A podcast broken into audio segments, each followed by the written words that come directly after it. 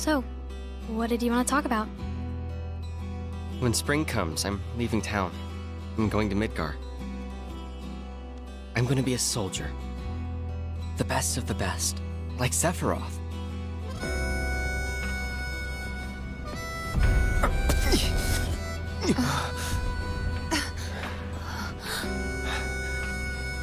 Tell me, is it really you? Are we on schedule? Please, Mr. President, I am asking you to reconsider. No, begging. Director Twisty. The stench of the director's cowardice fills the room yet again. Mako supersaturation confirmed. Engaging materia cooling to reduce temperature. Madam Director, you have a meeting shortly. Stop. Your timing is impeccably atrocious. Oh dear, oh dear. A man of my refined taste running out of butter. Welcome to the Honeybee Inn, Cloud. True beauty is an expression of the heart. A thing without shame, to which notions of gender don't apply. Perfection. Not a word. Not even one? No! But you're so pretty. Today's right to be is. Today's? Pathetic. Huh? Which one of you said that? You got a mouth on you. well, aren't we having a wonderful time kicking the hornet's nest? You know what I want. A second dance. Just the two of us. So what the hell is it? A fascinating question. Oh, did it just talk? I am that which you see before you. Nothing more.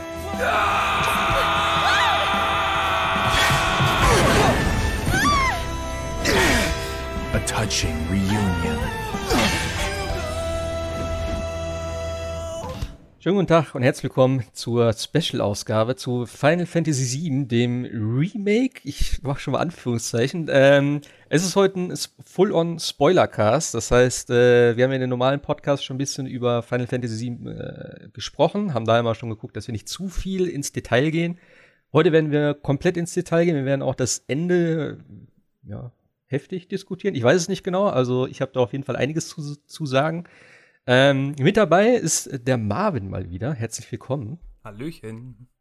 Und der Sebastian, der Final Fantasy ja schon vor einiger Zeit durchgespielt hat. Und ich könnte mir vorstellen, dass du schon längere Zeit darauf brennst. Du hast mir auch mal wieder darauf angesprochen, dass ich mal ein bisschen Gas geben soll. Ich weiß jetzt auch warum, aber ja, heute schaffen wir es. Äh, ich freue mich. Ich auch, hello. ja, also bei mir ist echt so ein bisschen Redebedarf. Aber wir haben gesagt, äh, wir möchten nicht direkt so mit dem Finale einsteigen, sondern schon noch ein paar Sachen besprechen. Das hatte ich ja damals auch im Podcast gesagt, dass ich noch ein paar Dinge habe, die ich äh, extrem cool fand in dem Spiel. Und äh, wo ich gedacht habe, wenn man das Spiel jetzt neu anfängt, ist es vielleicht doch irgendwie so, dass man da was vorwegnimmt, auch wenn es vielleicht so kleinere Sachen sind, aber jeder reagiert ja so ein bisschen anders drauf. Und gerade bei solchen Spielen ähm, die so mit ja, Nostalgie und äh, auch so diese ganzen musikalischen Aspekte da so drin sind, was dann halt, was man von früher kennt und so. Ich glaube, da ist alles, was man weiß oder zu viel weiß, dann doch irgendwie nicht gerade förderlich, wenn man das Spiel komplett genießen will, würde ich mal sagen. Ich habe gedacht, wir könnten ja vielleicht einfach mal anfangen und äh, ich würde dem Marvin eigentlich den Vortritt lassen, weil der ja noch gar nichts sozusagen zu dem Spiel gesagt hat hier.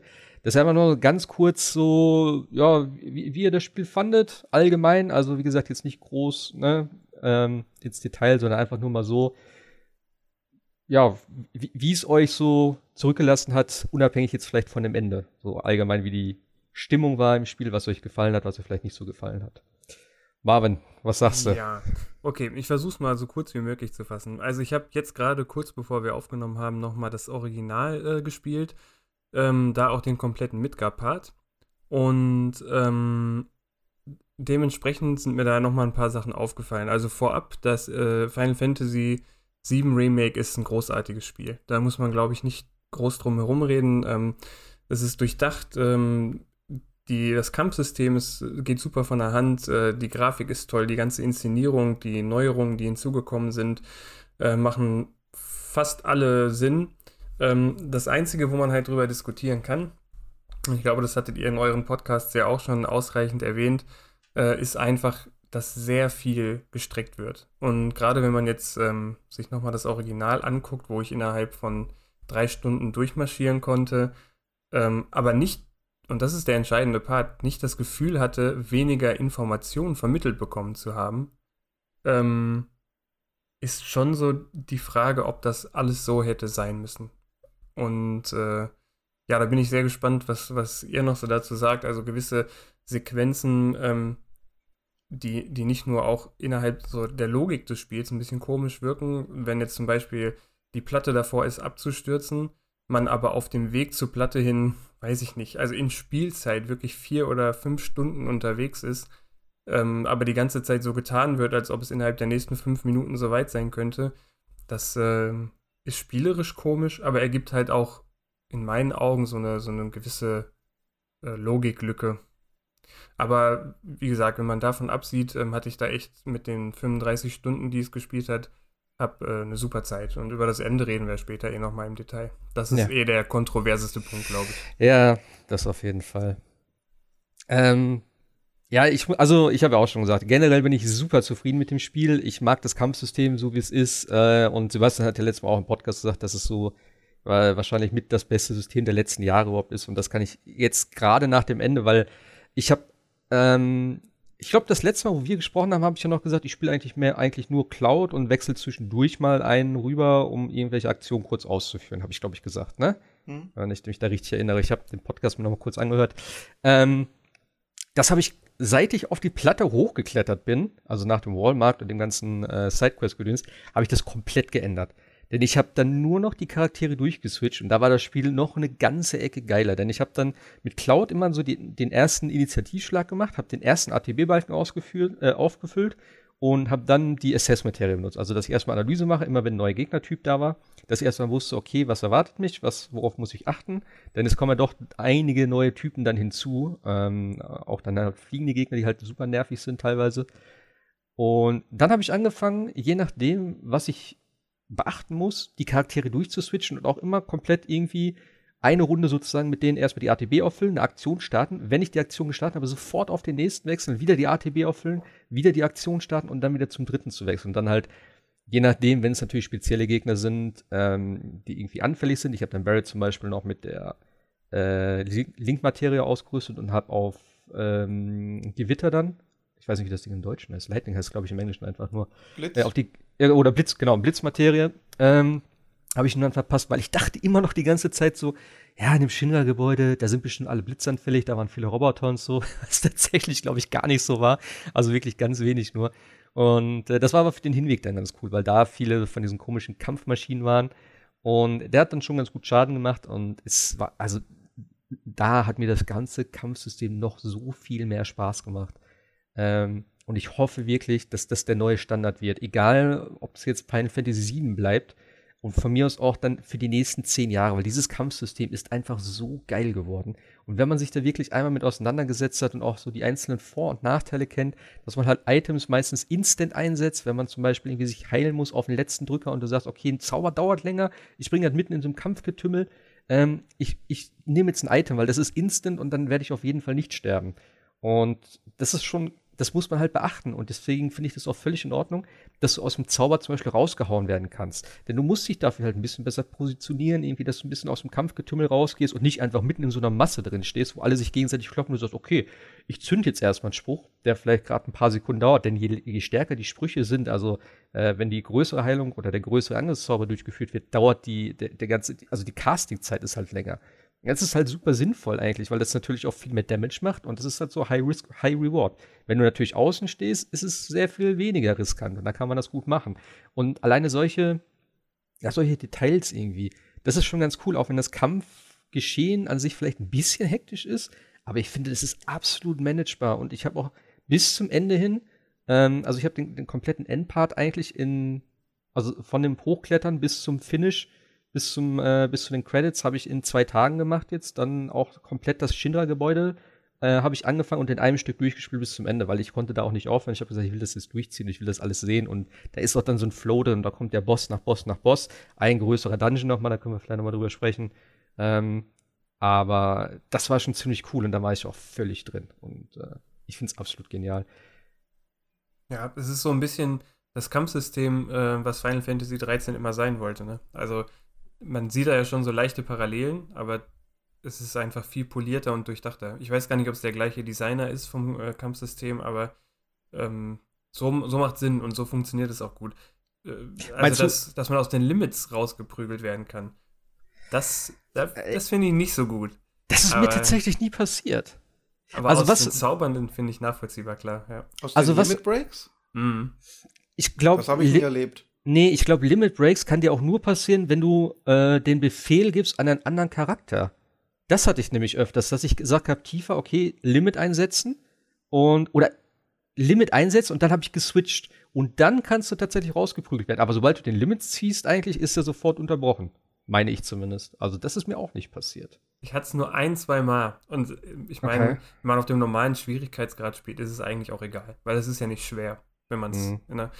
Ähm, aber ärgerlich war es trotzdem. Fand ich. Aber meintest du eben wirklich das Kampfsystem von 13 oder von 15 eher? Äh, 15, 15. Entschuldigung, 15, 13 okay. ist, ja, ist ja der ältere Schinken. Nee, 15 natürlich. Ja. Aber, aber mit 13 haben sie auch schon mit diesem Staggern angefangen. Ja, das, genau. Das war, glaube ich, das erste Spiel, was diese Mechanik hatte. Ja. Das ist auch eine richtig geile Mechanik. Auch dieses, äh, es gibt ja so zwei Varianten. Erstmal dieses Pressure, also unter Druck setzen. Das ist ja dann, wenn du irgendwie, ja, sag ich mal, einen Gegner, der irgendeine Aktion macht und du den dann in dem Moment irgendwie triffst oder kurz danach triffst, dann kommt der sozusagen ins Taumeln. Und dann kannst du ja schon sozusagen die äh, Staggerleiste noch schneller hochsetzen. Das sind viele kleine Sachen, die vielleicht nicht ganz hundertprozentig immer erklärt wurden. Also vielleicht Anfang mal im Tutorial und so. Ähm, Habe ich aber trotzdem irgendwie relativ schnell gerafft, was das Spiel von mir will. Und das, das war für mich auch eh klar. Staggerleiste muss hochgesetzt werden, denn dann machst du erst den Damage.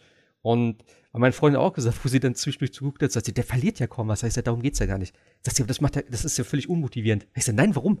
Ich mache ja trotzdem was und es füllt sich ja was und dann geht's ja ab. Das ist halt, ich weiß nicht, es gibt so ganz wenige Spiele, die das irgendwie machen, wo du am Anfang extrem wenig Schaden gefühlt machst und je länger der Kampf geht, desto mehr Schaden machst du, weil vielleicht irgendwie Rüstung weggeht oder der Gegner verwundet ist und so. Und ich finde das auch ganz cool, vor allem, wenn du das einmal siehst, dann weißt du das ja. Und ich meine, das ist ja direkt von Anfang an, jeder normale Gegner hat ja so eine Staggerleiste auch. Und, und, und, jeder der drei, ähm, na gut, es sind ja vier, aber äh, Tifa, Barrett und Cloud haben ja jeweils eine Aktion, die heißt Focused. Und diese drei Angriffe machen nicht allzu viel Schaden, gehen aber extrem auf die Staggerleiste. Ja.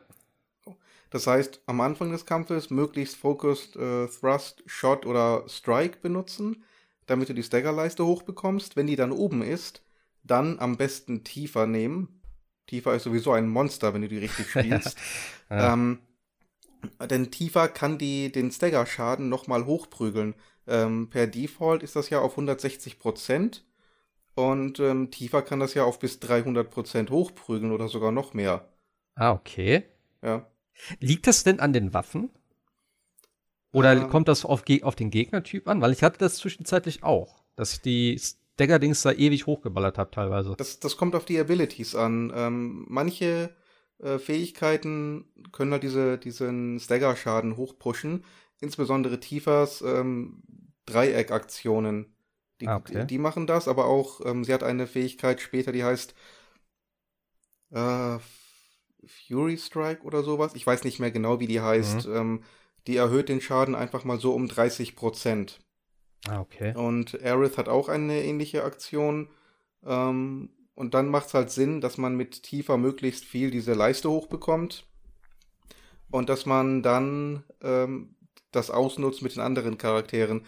So, jetzt passiert genau das, was ich vorhin gesagt habe. Jetzt will die Katze raus. Ich bin in einer Sekunde wieder da. Redet ruhig weiter. Ja, äh, jetzt wollte ich, jetzt wollte ich Sebastian gerade fragen, ob er noch was dazu sagen will. Aber wir können ja sonst mal ganz kurz schon mal äh, den Schwenk machen auf das äh, Gegnerdesign. Das gehört ja eh zum Kampfsystem dazu.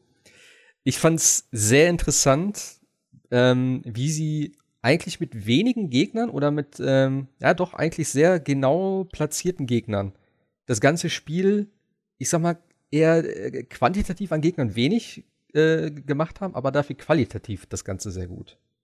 Ja, die Kämpfe waren halt an sich immer, also du hattest nie das Gefühl, dass es zu viele Kämpfe sind. Nein. Und weil so wie, wie ähm, früher war das ja teilweise so durch die Zugfeldskämpfe, dass du dir irgendwann dachtest, okay, äh. der Punkt ist erreicht. Ich meine, jetzt durch die, die, die Neuauflage, wo du es in dreifachen Speed spielen kannst, relativiert sich das ein bisschen, aber früher war das echt hart am Limit. Ähm, aber das hast du halt gar nicht. Und äh, die Kämpfe, die man hat, sind aber halt auch immer fordernd. Also du hast da nie einen Gegner zwischen, wo du weißt, außer vielleicht so die Ratten oder so, die mit drei Schlägen sterben, ähm, wo, du, wo du das Gefühl hast, der ist jetzt Kanonenfutter, sondern du musst dich bei jedem neu drauf einstellen, die Leute mit dem Schild von hinten angreifen. Ähm, manche Leute kriegst du ohne Elementarangriffe einfach gefühlt gar nicht platt. Und so muss man sich halt immer wieder, ähm, kann man nicht einfach im Standby durch die Gegner durchlaufen und das macht es halt interessant. Ja, auch eben, wie du gerade sagst, dass fast wirklich jeder einzelne Gegnertyp seine bestimmten Charakteristiken hat und irgendwie nicht einfach nur so, okay, ich hau mit dem Schwert drauf, bis er umfällt. Bei vielen kannst du das machen, gerade am Anfang. Ähm, aber sie haben es ja dann auch mehr zum Ende hin immer noch hingekriegt, dass sie oder halt ab der Mitte, würde ich mal sagen, auch so ganz spezielle Gegnertypen genommen haben. Wie jetzt zum Beispiel, sage ich mal, dieses Höllenhaus, was einfach früher halt ein, ein Gegner war, den du dann auf dem Weg da getroffen hast und der jetzt einfach wie so, so ein kompletter Endboss ist in dem Kolosseum. Was einfach total cool ist, weil dieses Höllenhaus ist einfach im Prinzip total absurd und dass sie so solche Sachen mit reingenommen haben so und dann auch entsprechend kommentieren irgendwie so. Das ist einfach richtig cool.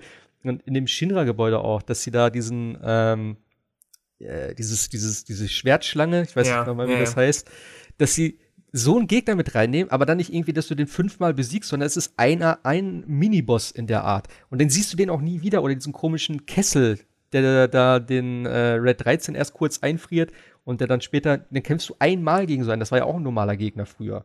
Mhm, also das so, ist bei vielen. Ich, wie gesagt, bin ja gerade noch mal ähm, durch das Original durch und ja. da ist mir super viel aufgefallen, dass man halt gegen ähm, normale Gegner kämpft, die aber dann äh, zu Bossen hochstilisiert wurden. Auch ja. bei Nebencharakteren. Man trifft ja, ähm, ich glaube, das war in den Slums von Sektor 5, ähm, trifft man ja Johnny tatsächlich im Original. Der hatte nur eine, eine ganz kleine Rolle und erzählt dir kurz was.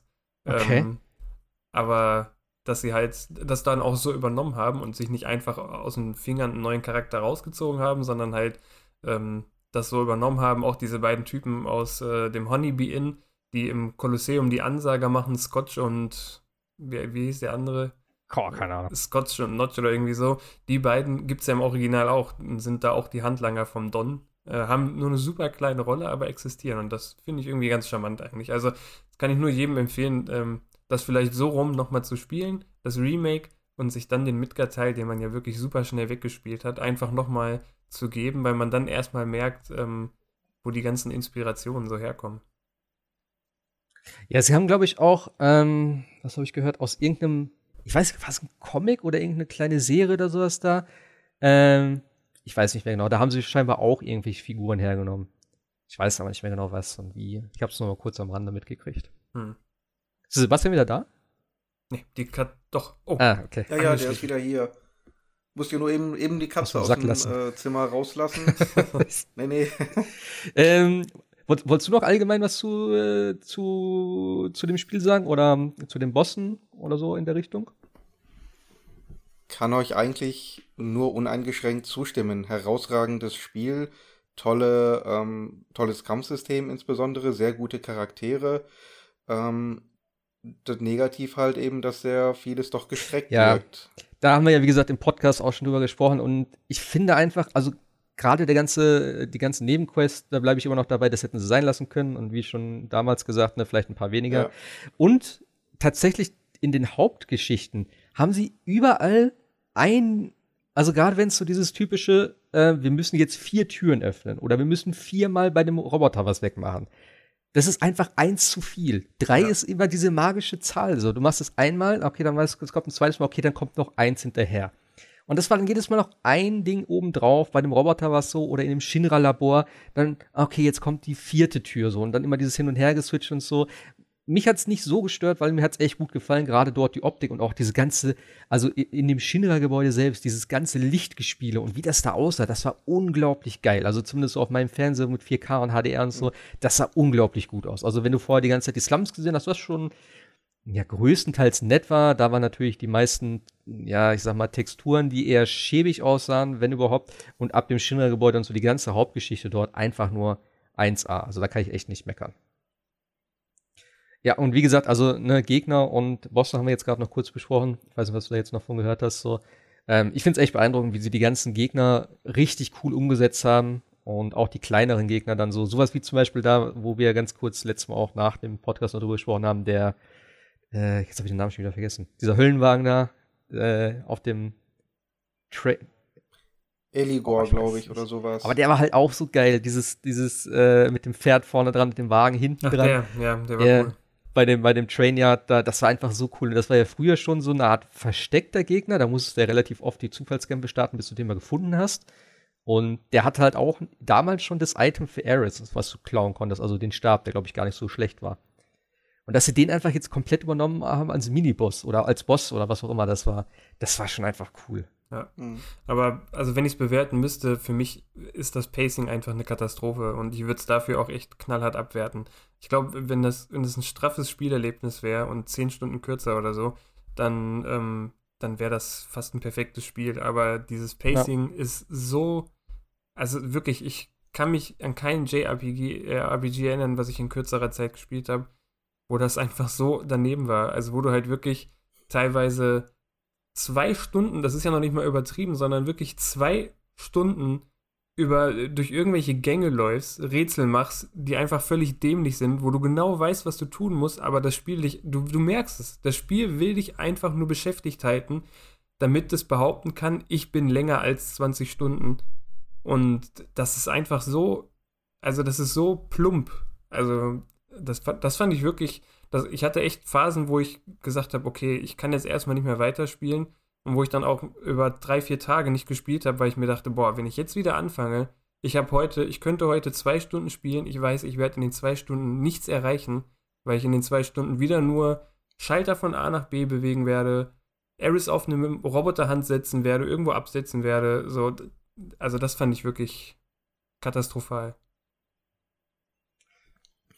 Ja, genau diese Roboterarme, das dauert auch so unfassbar lange. Wie du sagst, du weißt ganz genau, was du machen musst. Das ist kein Rätsel, wo du jetzt ähm, wirklich Ja. deinen Gehirnschmalz bemühen musst. Es dauert so unglaublich langsam, das Ding zu bewegen. Ne, Ich hab's im, im regulären Podcast ja auch schon gesagt. Es kommt irgendwann der Punkt, wo du dir wirklich denkst, so, jetzt cut, wir müssen raus aus Midgar, wir müssen die Story vorantreiben. Das war's, wir waren lang genug hier. Ja.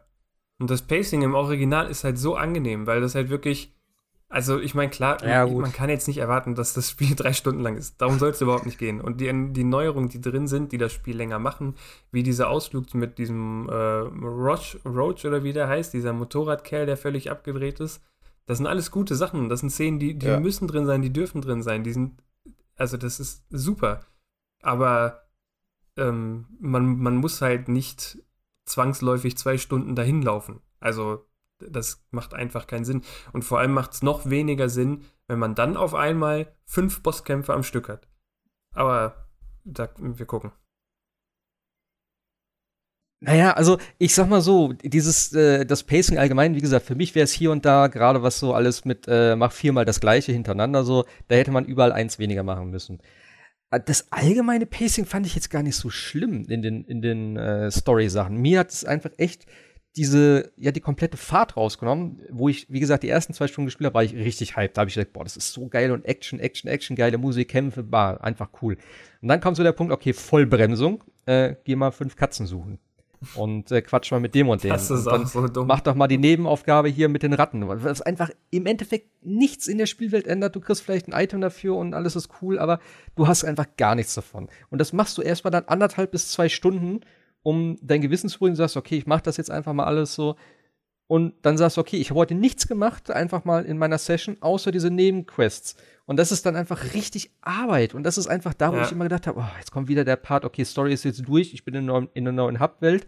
Und in Sektor 5 bin ich da echt verrückt geworden irgendwann, da wo er äh, dann sagte, ja, okay, wir gehen jetzt hier mit den Kindern da und dies und machen und die mit der äh, komischen Schule oder was das da war. Und dann kommt hier noch einer, der will was und der eine muss zum Grab hin und da musst du erstmal gucken und so. Und das hat sich so nach Arbeit angefühlt. Und das war für mich einfach der komplette Filler-Part, wo ich sagte, nee, das sind einfach die Geschwindigkeit und den Flow komplett raus. Das mit den Schaltern und so, okay, äh, fand ich jetzt tatsächlich nicht ganz so schlimm. Am Ende in diesem letzten Dungeon da, in dem Labor, da kann man wirklich drüber diskutieren. Das war ein bisschen, too much vielleicht. Mich hat es echt nicht so gestört, weil die Kämpfe einfach immer cool waren zwischendurch. Und ich immer gedacht, okay, es zieht sich nicht ganz so krass. Es ist halt so, ja, jetzt nicht das, das Geilste von der Welt, was ich mir jetzt vorstellen könnte. Ähm, mit Rätsel hat es, wie gesagt, auch nicht viel zu tun, sondern du stehst dann da, okay, hier geht der Schalter nicht, ich muss außen rum, okay, alles klar. Ähm, das hätte man vielleicht noch ein bisschen interessanter gestalten können, da gebe ich dir recht.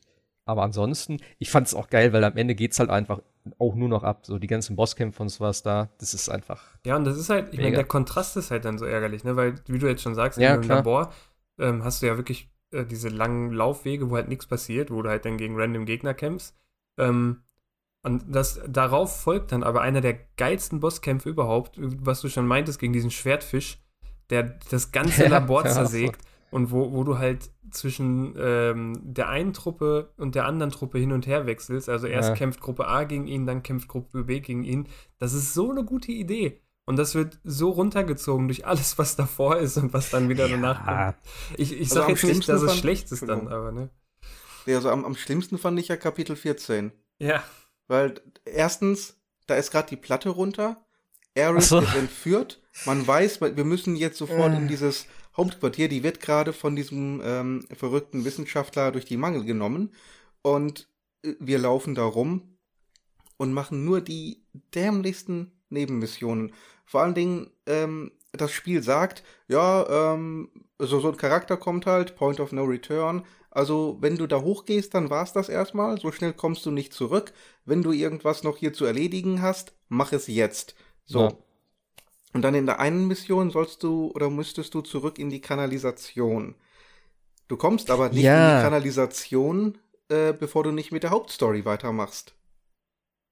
Da war ich mir zum Beispiel nicht sicher, ob das das ist, was du mir gesagt hattest. Du hattest es ja auch erwähnt, dass es das gibt. Mhm. Und ich war dann da und dachte, das ist bestimmt das, was er gesagt hat. Und ich habe es trotzdem gegoogelt, weil ich mir nicht sicher war und ich nicht wollte, dass ich da irgendwas überspringe. Aber das ist richtig, das ist, ja, das Boah, ist nicht cool gemacht. so Glück, weil das war der Punkt, wo ich mir dachte, nee, ich habe jetzt keine Lust, nochmal die ganzen Kinder hier zu suchen. Ich gehe jetzt einfach weiter und gucke, was passiert. Und bin dann halt in die Kanalisation und habe dann zufällig deswegen dieses Versteck vom Don dort gefunden und so halt dann ganz viele Sachen abgehakt, für die ich sonst nochmal Backtracking ohne Ende hätte machen müssen. Wenn mir Ja. das nicht passiert wäre, wäre ich wahrscheinlich so aus der Hose gesprungen wie du und hätte gesagt, nee, dann lass ich es ganz sein. Vor allen Dingen die, die eine Mission, Nebenmission ist dann plötzlich äh, auf Halt, weil du dann erst die andere Nebenmission weitermachen sollst. Ähm, ist total unübersichtlich und du hast fast für keine Mission in Kapitel 14 irgendwelche Wegpunkte. Überall sollst du nur finden, suchen, finde selber heraus. Ja, da gibt's irgendwo so ein geheimes Labor. Ja, wo das denn? Finde selber den, den Eingang, den Weg. Und dann war ich in, äh, unter, im Untergrund, hab gesagt, das muss ja hier irgendwo sein, aber die Tür war zu. Dann musste ich erst mit einem anderen äh, NPC reden, damit der dann die Tür aufmachte. Es war eine Katastrophe. Was? Ernsthaft? Ja, ja. Also du redest von den Behemoths jetzt, ne? Genau, genau, genau. Da war die Tür bei mir beim ersten Mal zu. Weil der eine hat mein mir Gott. gesagt, äh, hier Untergrundlabor. Ich dachte mir, ja gut, Untergrund, da gibt's hier nur diesen einen Weg. War ja auch richtig, nur ich stand vor der verschlossenen Tür. Irgendwie musste ich erst nochmal hoch, nochmal mit diesem ähm, Hm. Wyman oder wie der Typ hieß, reden. Und dann sagte er, ja, geh da mal hin, bin ich wieder so. runter. Und dann das stand erst dort getriggert einer, werden, ne? ja, dann stand dort einer seiner Leute und der hat dann die Tür aufgehabt und sagte dann, ja, äh, hier geht's irgendwie lang, aber wir trauen uns nicht, so sinngemäß. Ja. Okay, weiß gar nicht mehr.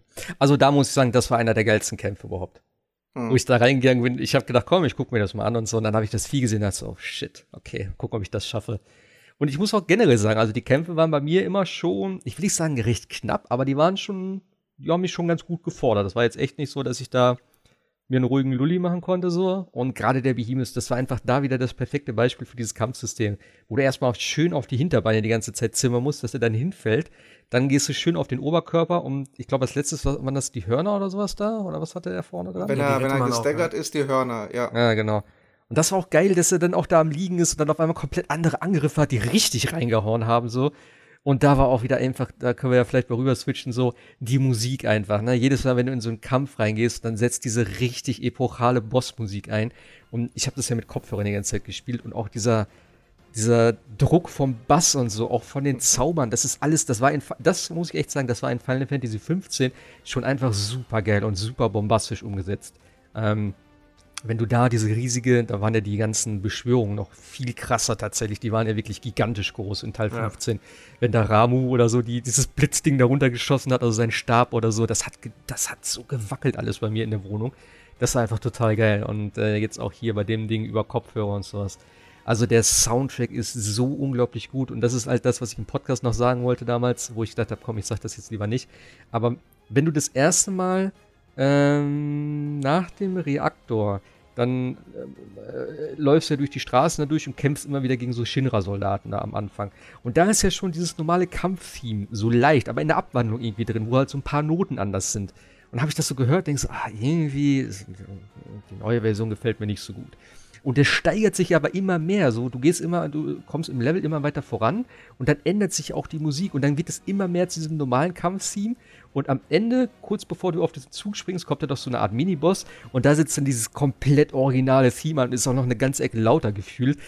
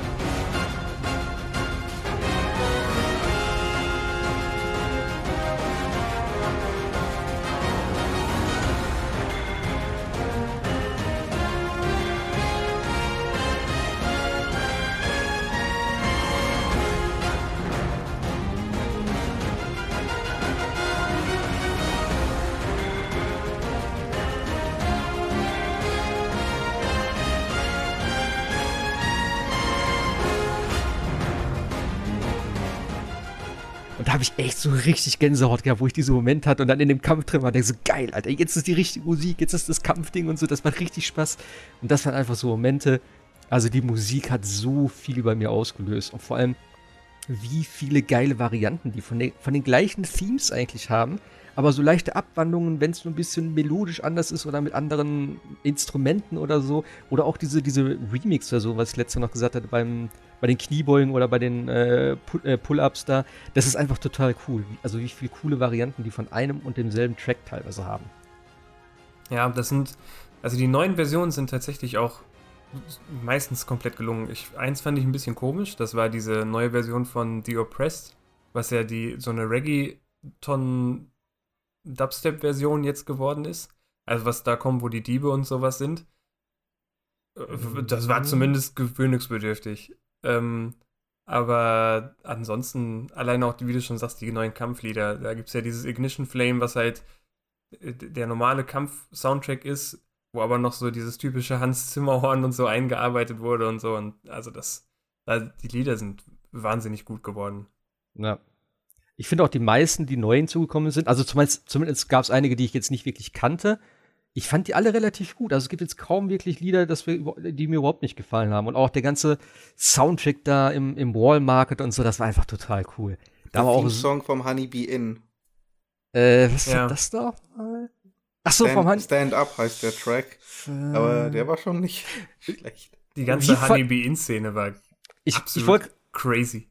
Wie fandet ihr das eigentlich? Das fand ich ein bisschen es war irgendwo witzig, aber irgendwie fand ich das ein bisschen zu over the top bisschen sehr Anime, aber man muss sagen, eigentlich alle neuen Szenen sind ziemlich over the top. Ähm, allein wie Roach mit seinem Motorrad da abgeht, ja. ähm, das ist auch so ein, so ein leichter Stilbruch. Also die, ich sag mal, normalen Szenen, die man aus dem Original kannte, die waren dann noch ein bisschen bodenständiger, aber alles, was jetzt komplett neu war, das ging dann schon wirklich ähm, massiv ab. Was so ein bisschen, ja, die Augen äh, aufmachen lässt für, den, für die nächsten Teile. Aber da greifen wir jetzt schon ein klein bisschen vor. Das können wir gleich noch bequatschen. Mhm, aber gerade das, was du sagst mit dem Motorrad und so, das ist halt wirklich komplett Advent Children. Also der Film, falls du den gesehen hast. Nee. Warum sollte ich Final Fantasy Filme gucken? Äh, also, der ist gut, der Film. Ich fand den auch nicht ah. schlecht, muss ich tatsächlich sagen. Er war zwar jetzt eigentlich totaler Nonsens, aber ähm, Gerade auch, wenn wir jetzt vielleicht schon mal kurz auf, den, auf das Ende gucken, denn das ist eigentlich, wie du schon gesagt hast, so da jetzt, es ist einfach pure Anime-Shit. was da abgeht. Und das ist halt in dem Film auch so. Und das hat mich sehr stark daran erinnert, tatsächlich, das ganze Ende. Denn es hat so viel Parallelen mit Sephiroth und dem Kampf und den Häuserblöcken und was da rumfliegt und er im Himmel, wie der Himmel aufgeht und so, was total geil aussieht. Ich stehe auf so einen Scheiß. Also damit kann man mich eh immer kriegen, mit so total übertriebenen Action-Szenen und so, da bin ich, da bin ich einfach sofort gecatcht.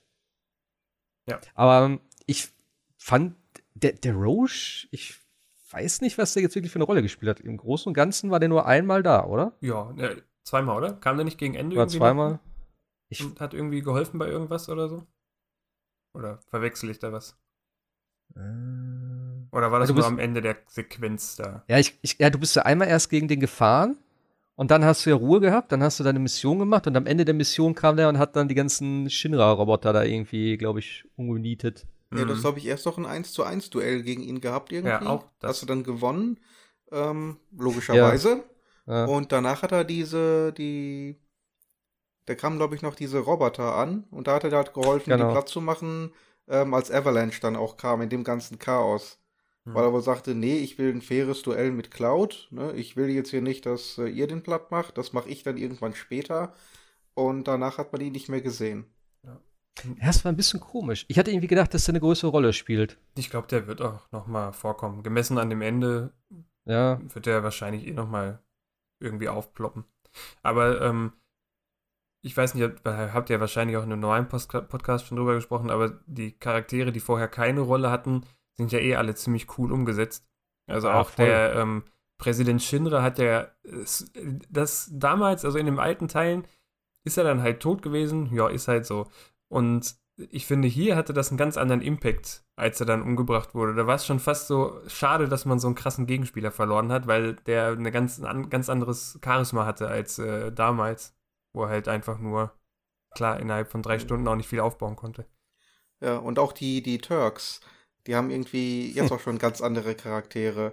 Ähm, ich glaube, auch im Original war es so, dass sie dann irgendwann mal gesagt haben, aber erst ganz zum Schluss, okay, wir machen diesen Shit nicht mehr mit. Und Ich Mhm. glaube, dann waren die irgendwann auch mal an der Costa del Sol und haben sich da Gesund, ja. gesund irgendwie. Äh, und Tot. hier merkt man von Anfang an, das sind zwar ähm, ja Profis, Cleaner quasi, aber sind halt eben keine Monster, sind keine Unmenschen. Das erste, was ja Aerith zu Root, glaube ich, ist es, sagt, ähm, er ist kein schlechter Kerl und da sagt Root, stimmt, ich bin kein mieser Kerl, aber manchmal muss ich schlimme Sachen tun. Wie auch immer noch ähm, eine zweite Brille dabei hat. Eine zweite, ich weiß gar nicht, wie viele Brillen der im Spiel immer rausgezogen hat. Äh, Das Geilste war ja wirklich nach dem, nach dem Flugzeugabsturz, wo Ja. äh, Reno schon sagt, auch je, mein, mein Kumpel, und dann kommt er dann raus, greift ihm so auf die Schulter, grinst ihn an, holt sich eine neue Brille. Ist, also die Turks äh, ge- gefallen mir richtig gut. Die haben schon Ja. so leicht was Tarantino-eskes. Also auch, finde ich, so in ihrer Art, wie sie auftreten, ähm, wie, wie leicht übertrieben die sind, aber auch diesen Stil, den die dabei noch haben. Also äh, Ja. das war in Advent Children echt schon absehbar, dass die halt super cool sein können, wenn man es drauf anlegt, wenn man die gut inszeniert. Und das haben sie hier in dem Spiel echt gut gemacht. Ja. Ja. Also die sind halt so, das ist einfach das aus, ne? Das verbindest du auch immer mit dem Spiel. Irgendwie finde ich so, die Turks waren damals schon irgendwie cool. Und es, ja, ist schön eigentlich, dass, dass sie das hier wirklich so auch so umgesetzt haben. Waren im Remake, glaube ich, auch meine Lieblingskämpfe. Einfach weil da ja zwischendurch immer so So, Zwischensequenzen und Storyparts eingespielt wurden. Also, dass ähm, der Kampf quasi ab einem gewissen Schadenspunkt unterbrochen wurde und dann eine Sequenz kam, irgendwie, wo äh, Reno dann zum Beispiel nochmal an einem vorbeigerannt ist und irgendwie mm, die Waffen aufeinander getroffen sind. Halt so völlig anime-mäßig, wie du schon sagtest, aber No.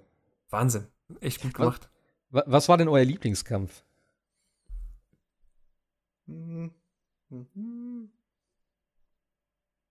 Hm. Also ich habe definitiv einen, der steht, glaube ich, bei mir über allem, auch wenn es vielleicht storymäßig total irrelevant ist, aber ich fand den Roboter, der mit dem Aufzug runterkommt, äh, wo du dann in der Halle gegen den kämpfst, das war einfach für mich der geilste Kampf in dem Spiel. Weil da so viel abging, du hast dann so, äh, du hast dann mit Barrett und da gekämpft und du musstest da immer in Deckung gehen, du hattest verschiedene Sachen, wo du drauf achten musstest oder wo du halt angreifen konntest, erstmal die Rollen, dass er ein bisschen langsamer wird, dann nur wenn er seinen Schuss aufgeladen hat, war das so der Weak Point, wo du halt Damage machen konntest. Dann gab es immer wieder halt diese, wie du schon sagst, irgendwelche Cutscenes, wo er dann auf einmal noch mehr ausgerastet ist und dann das komplette Ende, wo er einfach die die komplette Mitte in Brand setzt und du weißt, okay, jetzt geht's richtig ab, die Musik wird immer krasser gefühlt. Und da ist einfach nur so viel Shit abgegangen auf dem Bildschirm. Das war, also das war ein absolut genialer Kampf, fand ich. Bei mir sind es, glaube ich, echt einfach die Kämpfe gegen die menschlichen Gegner. Also einmal, wo man gegen äh, Reno und Root gleichzeitig kämpft, fand ich sehr cool. Einfach, ja. weil da viel Interaktion zwischen den Typen auch ist und äh, was ich auch abgefahren fand, äh, war der Kampf gegen Rufus und seinen Hund. Ja. Ähm, einfach alleine diese Idee, dass er seine Münze hochwirft, auf die Münze schießt und daraus so ein Strahl dann wird, das fand ich so crazy gut irgendwie. Also der Kampf gegen Rufus, der hatte echt Stil. Wobei der auch wieder sehr schwer war. Das war im Original auch schon so. Ja. Ich fand den etwas nervig. Ich hatte ihn am Ende, glaube ich, fast besiegt und er ist jedem Schlag ausgewichen und ich habe und hab den nicht platt bekommen. Ich habe einfach die ganze Zeit geblockt. Ja, ich auch. Ich hab und habe immer gewartet, dass er dann halt angreift und dann hat er halt, also ne, mit dem, mit dem Operator-Dings und dann habe ich gekontert sozusagen und mehr habe ich nicht gemacht. Ja, sobald er nachlädt, kannst du ihn ja Schaden machen und dann bricht er kurz ein. Und ich habe auch immer beim Reload dann versucht, äh, ihm irgendwie anzuspringen. Das habe ich probiert, das hat bei mir nicht geklappt. Aber das wäre so, also das war auch einer der, der besten. Also das wäre meine Nummer zwei, glaube ich, wenn man jetzt den Endkampf mal mit rausnimmt, aber. Hm. Ich überlege so ein bisschen, was im Shinra-Simulator war. Da gibt es ja, ja, einige heftige Kämpfe, aber die sind, muss ich ehrlich sagen, alle natürlich nicht so storymäßig spektakulär inszeniert. Ähm, die sind zwar wirklich sehr, sehr knackig, das heißt, man hat da wirklich Gelegenheit, das Kampfsystem bis in jede kleine Facette auszunutzen, muss das auch. Mhm. Ähm, Gerade auch durch Vorbereitungen, durch die Ausrüstung der richtigen Materia, dass man die richtigen ähm, Resistenzen hat, dass man die richtigen Angriffe hat. Ähm, ansonsten,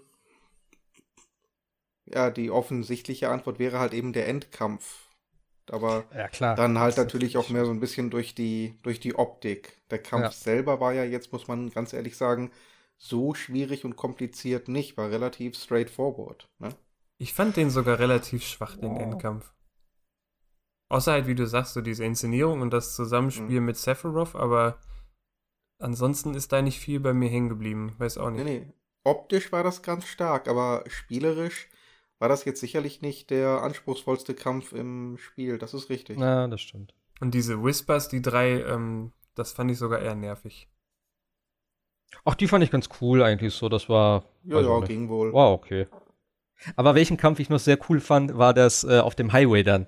Das war ja ursprünglich ein normaler Boss und dass du den jetzt komplett äh, vom, naja, dass du den komplett vom, vom Motorrad da bekämpft hast, fand ich irgendwie eine coole Idee, dass sie das so äh, ja. gemacht haben. Ja, waren ja auch nicht schlecht. Ja, also, äh, wie gesagt, wir nähern uns ja jetzt so generell dem Ende. Ähm, ich würde auch mal sagen, also das Ende kann man ja auf jeden Fall mal diskutieren und ich glaube, da kann man auch ein bisschen was zu sagen. Ähm, ich würde sagen, vielleicht Sebastian, mach du doch mal den Anfang. Du hast am längsten, glaube ich, drauf gewartet bis jetzt. Wie ist dein Eindruck so? Was hast du? Also, äh, ich, ich weiß nicht, wie es bei dir war. Ähm, du hast aber wahrscheinlich auch nicht mit sowas gerechnet, oder? Also, das, das ganze Spiel war ja eigentlich komplett das Original bis zu einem gewissen Punkt. Bis du mhm. eigentlich auch vom Motorrad abgestiegen bist und wo das Originalspiel eigentlich, sage ich mal, geendet ist und du Midgar verlassen hast. Genau, im Original kam ja dann dieser Roboter am Ende dieser genau. Straße, genau. den hat man platt gemacht, ist dann über die äh, Mauer geklettert und war dann außerhalb von Midgar in der Weltkarte und ist dann zum ersten Dorf gegangen. Dass das so nicht enden würde, war eigentlich klar. So, was stattdessen passiert, ähm, man hat ja diese sogenannten Whisper. Nicht? Das sind diese komischen, geisterhaften Wesen, die während des gesamten Spiels immer wieder aufploppen. Und das erklärt dann ja auch Red 13 irgendwann. Der sagt dann ja, ähm, ja, das sind eigentlich die Beschützer des Schicksals. Die sind dafür da, aufzupassen, dass vorbestimmte Ereignisse auch so stattfinden, wie sie stattfinden sollen oder wie sie stattgefunden haben, je nachdem, wie man es halt sehen will. Und das ist schon so der erste Punkt, wo man sich denkt, mm. hm. und, und man merkt ja, wenn irgend, immer, wenn man in dem Spiel irgendetwas macht, was so ein bisschen vielleicht von dem abweicht, was man im Original hatte, kommen die halt und versuchen zu intervenieren. Ja. So, und die kommen halt und dann kommt es zum großen Showdown und man, man hat gerade auch dann sehr, sehr viele ähm, ja, Visionen von Cloud und der Truppe, die dann halt Szenen zeigen aus dem äh, Final Fantasy, wie wir es äh, kennen. Ja, so die, die ganz bekannten Sachen äh, mit Heilig und Meteor etc. pipapo. Und dann kommt es halt zum großen Showdown und man bekämpft. Und dann sagt, glaube ich, ich weiß nicht, ich glaube, Aerith ist es, die es sagt, was wir sehen, ist eine Zukunft. Und zwar die Zukunft, die uns vorbeschrieben ist, wenn wir diesen Kampf verlieren. Wenn wir diesen Kampf verlieren, wird alles so kommen wie in unserer Vision. Und dann bekämpft man dieses äh, Wesen, diese Whisper, und besiegt sie. Und dann steht man da und sagt, so, und jetzt? Was haben wir jetzt gemacht? Wie geht es weiter? Also das Spiel ist da relativ ähm, deutlich und äh, äh, sinuiert quasi, wir haben jetzt das Schicksal quasi besiegelt. Was jetzt kommt, wissen wir nicht. Ja, wir haben über Monate hinweg spekuliert und haben gesagt, ja, nach Midgar kommt ähm, das erste Dorf, es kommt irgendwann Nibelheim, es kommt die Gold Saucer, ähm, Fort Corell oder wie Barrettsdorf hieß, Costa del Sol etc. etc. etc. All das kommt. So sicher können wir uns da nicht mehr sein. Es kann immer noch sein, dass es kommt. Vielleicht kommt es nicht. Vielleicht wird ähm, Sephiroth jetzt nie Meteor beschwören.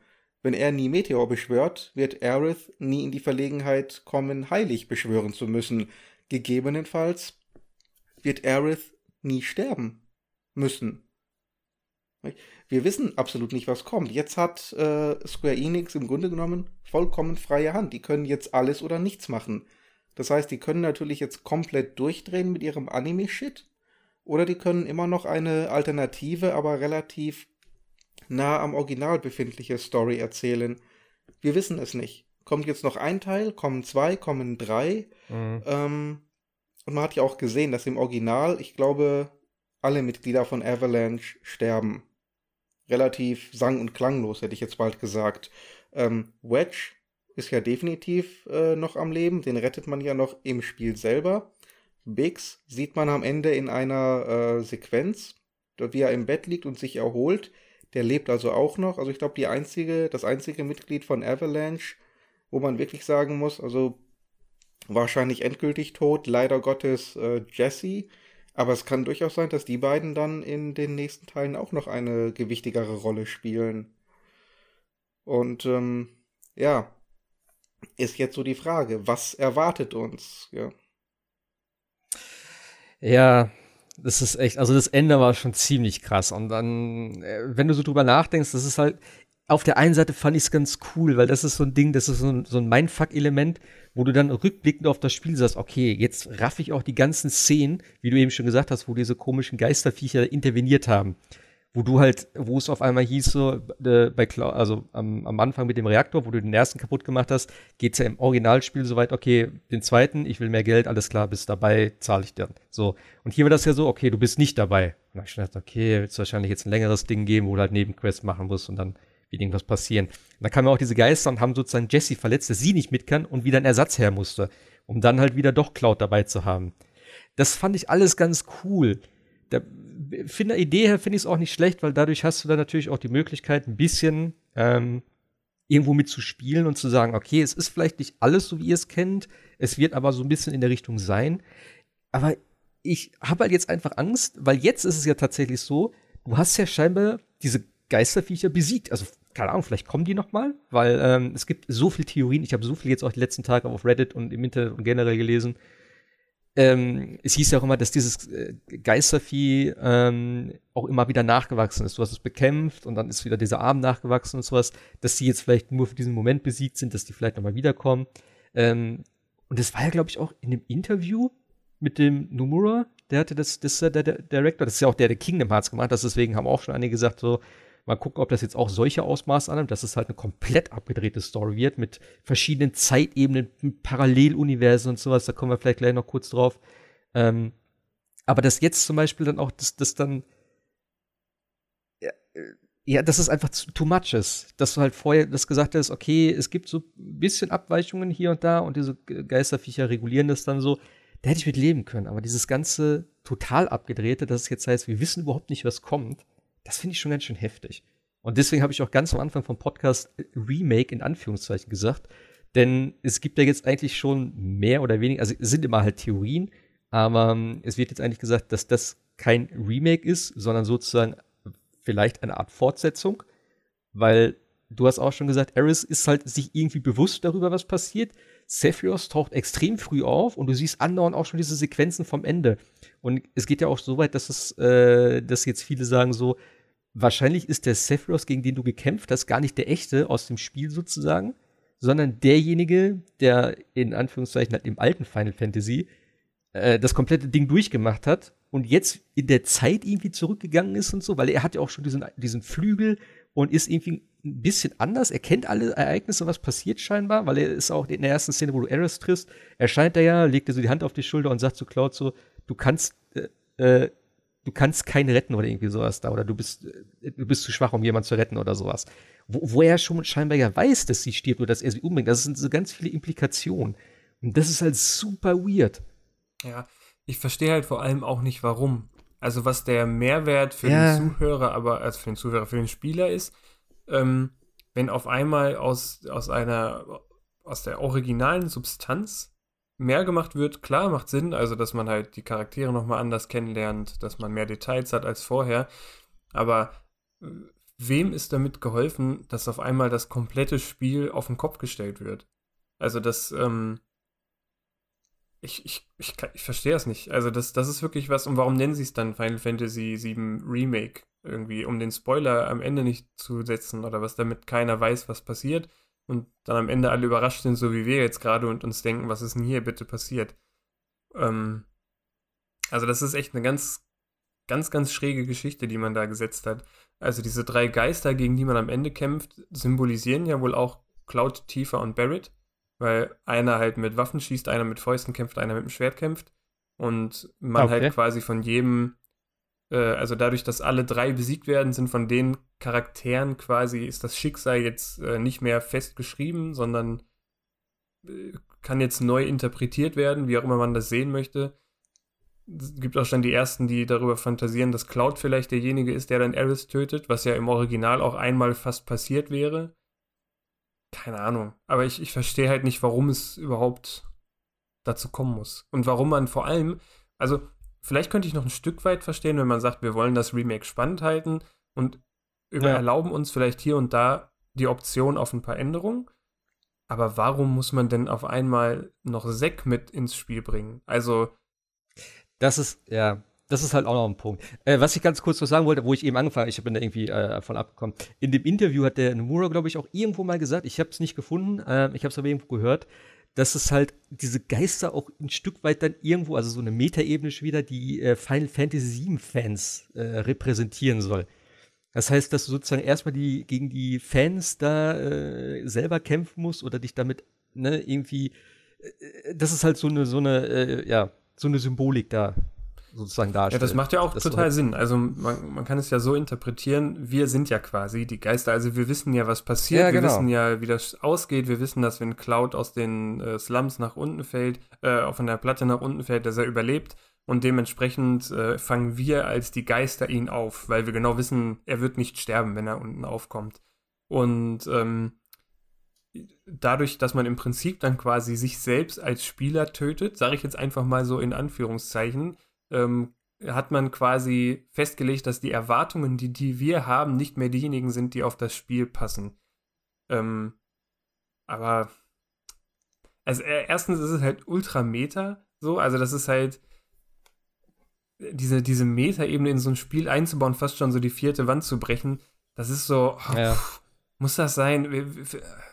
Und dann halt, es, es, setzt halt äh, so die ganzen Teile, die jetzt noch kommen, in eine komplett andere Perspektive. Und äh, Eris hat im Original sagt sie, sie freut sich darauf, endlich die, ähm, äh, die Slums zu verlassen.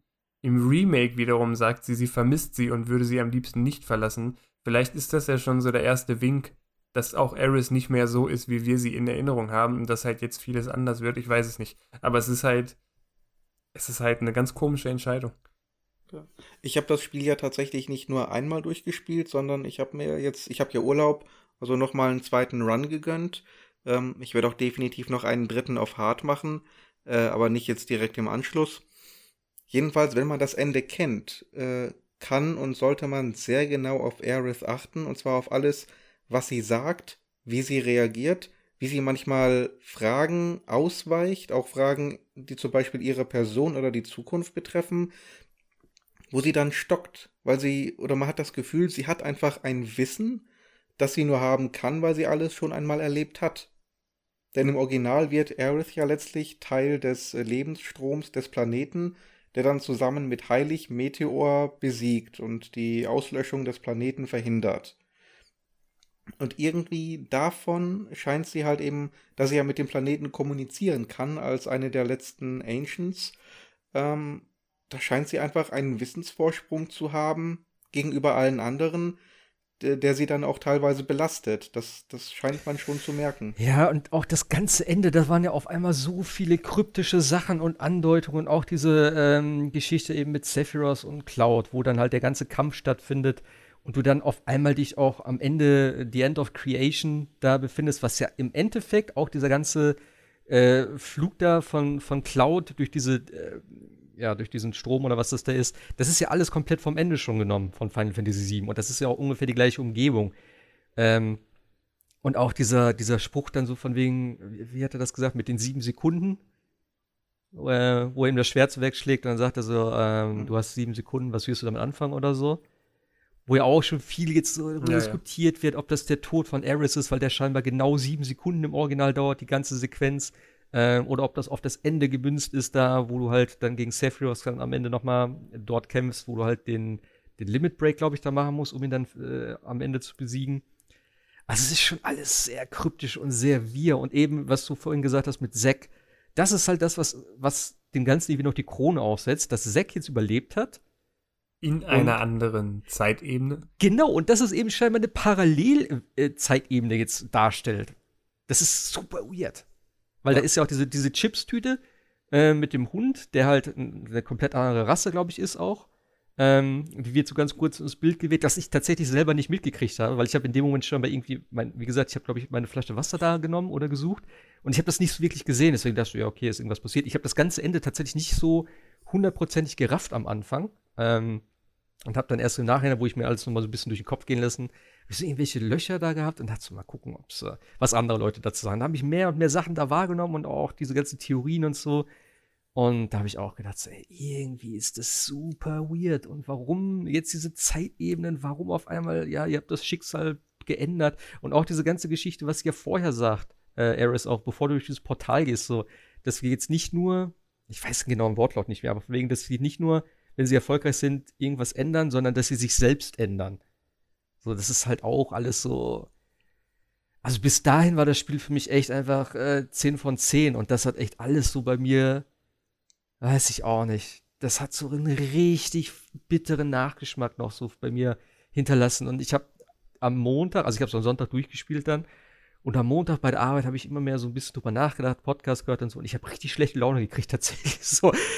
Weil es ist einfach, oh man, weißt du, ich habe damals schon gesagt, Final Fantasy VII, dieses Remake, das steht unter einem ganz schlechten Stern. Das ist alles mit der Entwicklung, ob sie das hinkriegen und dann das Kampfsystem machen sie anders und, ah, und dann hieß es ja damals, das soll so leicht sein, dass jeder das durchspielen kann, habe ich schon gedacht, oh mein Gott. Äh, was ja tatsächlich nicht so ist, ähm, Gott sei Dank. Und sie haben ja. wenn du auf Casual stellst, ja, okay, okay, okay. Kannst du ja machen. Ja, klar. Aber so das komplette System, ich meine, wie gesagt, 13 war ja damals super simpel gefühlt. Also da musst du ja echt gar nichts machen eigentlich. Das war irgendwie total weird. Ähm, aber sie haben einfach ein absolut geiles Spiel hingelegt. Sie haben das mit Midgar, wo du auch gesagt hast, wie soll daraus ein komplettes 30-stündiges Spiel oder so werden? Das war alles okay. Wie gesagt, wir haben jetzt eben drüber gesprochen, dass es halt vielleicht hätte kürzer sein können. Aber das ist alles okay. Sie haben das so geil umgesetzt. Die Charaktere, die ganzen äh, Kämpfe, die Musik, die, äh, die ganzen Gegner vom Design her, vom, von der Besonderheit her. Das ist alles so punktgenau gewesen, wo ich echt nicht mit gerechnet hätte. Und dann denkst du so, geil, Alter, das ist richtig cool. Ich freue mich jetzt auf den zweiten Teil. Du gehst dem Ende entgegen und dann kommt zu dieser Moment so, fuck it, wir machen jetzt, was wir wollen. Jetzt habt ihr euren Spaß gehabt, jetzt machen wir, was wir wollen. Und dann denkst du, what? Nein, warum, warum denn jetzt? Weißt du, das ist so, du kriegst so ein geiles Stück Software dahin und dann sagen die einfach so, da, da kommen so einfach zwei Mittelfinger ins Bild und sagen so, naja, hm. ja, ja, das äh, hättet ja. ihr wohl gern gehabt, ne? So, aber jetzt, nee, wir, wir machen was anderes. Ja, es sind natürlich auch Ketten, nicht? Wenn du gezwungen bist als Kreativer, ja. Ja, ein, eine Story eins zu eins nachzuerzählen und du kaum davon abweichen darfst, weil du genau weißt, die Fans meucheln dich für jede Änderung, dann sagst du dir, wir machen jetzt mal Kahlschlag, wir befreien uns komplett von diesem Korsett und machen was ganz eigenes. Wir machen ab jetzt, was wir wollen. So das Original Final Fantasy in der Form, daran sind wir nicht mehr gebunden. Ja, aber das ist halt, das ist halt super dünnes Eis. Das ist so, als ob du, ähm, keine Ahnung, stell mal vor, Peter Jackson nimmt sich der Herr der Ringe und nutzt seine kreative Freiheit, macht so eine Liebesgeschichte rein, die es im Original nicht gab. Finden manche Fans ein bisschen komisch, funktioniert aber. Alles in Ordnung. Jetzt stellen wir uns aber vor, ganz am Anfang hätte Peter Jackson so eingestielt, dass Frodo tot ist. Der, der wird einfach am Anfang wird er getötet von den Orks. Also da wäre doch jeder hätte sich doch gedacht, das kann doch jetzt nicht sein Ernst sein. Warum macht er das denn? Und also ich verstehe nicht, warum man sich, also bei, ich könnte das verstehen bei einem Spiel mit so geteilten Fankreis, keine Ahnung, so ein 80er-Titel, irgendwie 80er-Wertung, wo man sagt, wir legen das jetzt nochmal auf, wir als Studio fanden das damals gut, wir interpretieren das mal neu. Aber bei einer absoluten Videospiel-Legende, sowas wie Ocarina of Time oder halt Final Fantasy VII, da wirklich zu sagen, wir persönlich glauben, wir können das besser, obwohl das schon als eines der besten Spiele aller Zeiten gilt, das ähm, ist schon harter Tobak. Und dann auch noch nicht nur zu sagen, wir, wir können das besser, sondern wir, wir machen da jetzt einfach mal eine neue Zeitebene rein und die Schicksale der Charaktere sind alle anders und äh, Sephiroth kommt aus der Zukunft und ähm, der Typ, der im Original überhaupt keine Rolle gespielt hat, außer vielleicht in Pi mal Daumen fünf Minuten, kriegt jetzt einen eigenen Storystrang und bestimmt vielleicht aus dem Paralleluniversum in den nächsten Teilen heraus, wie, wie das Schicksal weiterläuft. Was ist denn da verkehrt bei denen? Also, was lässt die denn denken, dass das eine gute Idee ist? Das kann doch. Also, wenn die das wirklich machen und, und das nicht nach hinten losgeht, also da die Fans nicht völlig riot gehen in den nächsten Teilen, dann haben die meinen vollsten Respekt. Also das wirklich, dann ziehe ich meinen Hut von, also das, ich kann mir das nicht vorstellen. Ich kann mir in, in kein Szenario vorstellen, dass das nicht nach hinten losgeht. Wenn es, es so kommt. Es ist mutig auf jeden Fall, ja. Ich glaube, mir wäre ein bisschen wohler, wenn wir eine Roadmap hätten. Ja. Ja. Aber das, das haben wir auch immer diskutiert. Wir wissen nicht, wie viele Teile kommen, wann sie kommen, für welche Systeme sie kommen wenn, äh, wenn Square Enix selbst wirklich den Plan hätte, wenn die sagen, wir wissen genau, was wir machen. Wir haben alles schon aufgeschrieben, die gesamte Story. Bis zum Ende steht alles fest, das Skript steht, das Konstrukt steht, wir wissen, was wir machen, macht euch da keine Sorgen, wir machen jetzt. Äh, Wäre alles okay, aber der Eindruck, den sie ja bisher immer vermittelt haben, ist der, dass sie selber nicht ganz genau wissen, wohin die Reise geht. Ja das ist so die leichte Besorgnis halt. Ja, aber ganz ehrlich, ich habe jetzt auch einfach, selbst wenn die mir sagen würden, ey, wir haben alles schon geregelt, die Story steht, ist alles cool, dann würde ich sagen, ey, fuck it, nichts ist cool. Ich stehe jetzt hier und ich krieg ein Remake, ja, wo fett drauf steht Remake und am Ende heißt es so, naja, eigentlich ist es kein Remake. So, sorry. Wir haben, wir haben dich ein bisschen angeflogen. Ist es eigentlich was Neues so? Und ich denke so, nein, das will ich aber nicht. Ich, ihr habt gesagt, ihr macht ein Remake, ihr macht ein geiles Remake vor allem daraus. Und dann am Ende, wo ich denke, geil, jetzt kommt dann das nächste Mal das und das und das vielleicht. Oder ich weiß ja, was dann passiert im Endeffekt. Aber ich finde ich find einfach, wie äh, Marvin auch gerade gesagt hat, das ist einfach das falsche Spiel dafür. Ich habe Respekt davor, dass sie so einen krassen Schritt gehen und das auch mit so einem Mindfuck-Ding machen, dass es heißt, erst am Ende heißt so, ey, wir machen jetzt alles anders. Es wird ja auch, vielleicht wird es ja auch gar nicht so dramatisch, wie wir jetzt äh, uns vielleicht ausmalen. Vielleicht wird es ja doch ein bisschen weniger und sie haben es am Ende ein bisschen überdramatisiert, dass man da jetzt halt viel drüber redet und dass es halt Neugier weckt und dass man das nächste Spiel sehen will. Das kann auch ein Marketing-Ding sein, keine Ahnung. Ähm, vielleicht wird es auch irgendwelche Parallelspiele geben. Da wäre ich total mit zufrieden, wenn es halt auf einmal heißt, ey, äh, was wäre wenn? So, weil du kannst ja jetzt auch nicht sagen, dass irgendwie Zack überlebt hat. Das, wie gesagt, es gab ja auch diese Sequenz, wo sich beide Parteien sozusagen begegnet sind. Aerith hat ihn irgendwie scheinbar wahrgenommen oder so. Da gab es halt diese komische Szene. Ähm, aber du kannst ja auch nicht sagen, dass jetzt sozusagen in, der, in dem Spiel Zack überlebt hat, weil dann der klaut ja gar nicht so, wie er ist. Und das ist halt das andere diese ganze Sequenz oder das ganze Ende funktioniert einfach gerade für keinen, würde ich mal behaupten. für Fans, also für, für mich zumindest oder für einen Großteil der Fans, ich habe schon einige gelesen, die halt gesagt haben, ja, ich finde das cool, die Geschichte kennt man ja, man könnte da auch mal was Neues machen. Verstehe ich halt nicht, dann ist für mich schwachsinnig. das kann okay. ich nicht verstehen. Dann nimm das Kampfsystem, mach ein neues Spiel. Ja. Final ja, Fantasy 16 nee, wäre ja eine Idee. Es gibt ja auch schon so viele andere Sachen. Es gab äh, äh, diese ganzen äh, Crisis Core, Dirge of Cerberus und sowas. D man hat ja schon ein paar Sachen in dem, in dem Final Fantasy 7 Universum. Man hätte da vielleicht was machen können. Okay, aber wenn du nach 23 Jahren so ein beliebtes Spiel, wo schon andauernd nach einem Remake geschrien wurde, dann tatsächlich ein Remake machst und äh, halt die Fans äh, total zufrieden sind oder halt total geil drauf sind und dann sich freuen, dass es endlich kommt. Ähm, da, du, enttäuscht, also mich hat es auf jeden Fall richtig krass getroffen, irgendwie enttäuscht und wie gesagt, mich nervt es auch ein bisschen so, dass ich auch gar nicht weiß, wie es weitergeht. Vielleicht sehen wir am Ende das Ganze und äh, wenn das komplett abgeschlossen ist, in, in keine Ahnung wie vielen Jahren, äh, ein bisschen gelassen und sagen, ja, okay, das ist vielleicht doch ganz cool geworden. Man wird sehen. Aber jetzt, zum aktuellen Zeitpunkt, würde ich sagen, es ist eine komplett falsche Entscheidung. Das zweite ist einfach, die Leute, die noch nie Final Fantasy gespielt haben, ich weiß gar nicht, hatte Yasha 7 nicht auch jetzt erst angefangen? Ich bin mir gar nicht mehr sicher. Ich auch nicht. Ähm, auf jeden Fall, der, ähm, die Google-Einträge oder halt, äh, was auf Google gesucht wurde zurzeit, ist, also halt äh, im Bezug auf Final Fantasy 7, ist mit das höchste, wer ist dieser schwarzhaarige Typ?